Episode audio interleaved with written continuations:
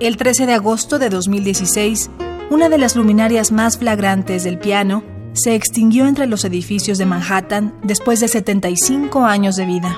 Connie Crothers destacó por su completo dominio del piano, lo que derivó en las tres ramas por las que se le recuerda en el mundo de este instrumento, la composición, la enseñanza y la improvisación musical.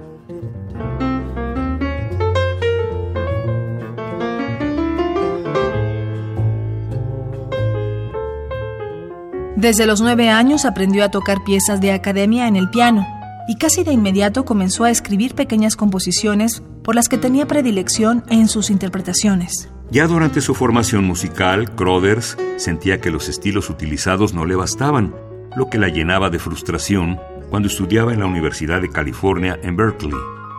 Sus expectativas se habían fijado demasiado alto.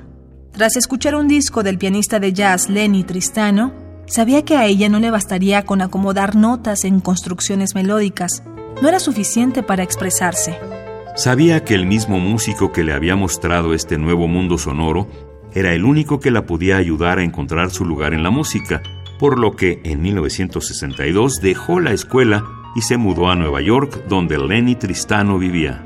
A pesar de que Tristano tenía una larga fila de acólitos tras él, Connie Crowder se abrió paso entre ellos, o mejor dicho, el piano le trazó un camino para volverse su confidente más cercana.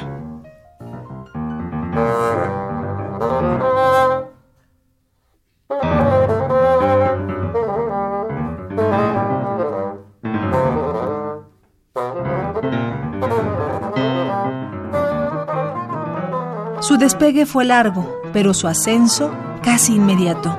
Después de 10 años como aprendiz de Tristano, Crothers comenzó a dar conciertos privados en casa de su mentor. Su primer concierto público fue una interpretación en solitario en el Carnegie Hall en 1973.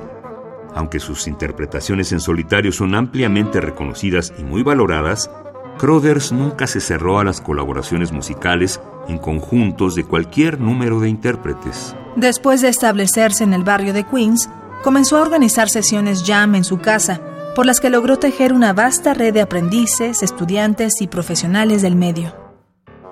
Ningún familiar cercano le ha sobrevivido, pero la cantidad de estudiantes a los que apoyó para que dieran sus primeros conciertos o los músicos a los que presentó para que colaboraran entre sí conformaron su verdadera familia. Tras la muerte de Lenny Tristano en 1978, Roder ayudó a organizar el concierto tributo a su mentor, antes de convertirse también en miembro fundadora de la Fundación Lenny Tristano Jazz sin fines de lucro.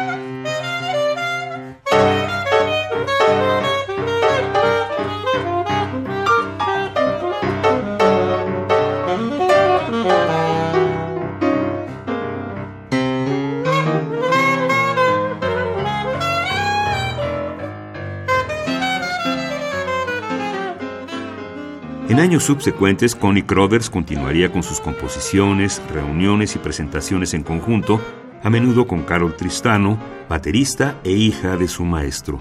Fue ella quien dio aviso de que la luminaria musical se había apagado, víctima del cáncer de pulmón. Músicos que el tiempo no borra. Indeleble indeleble.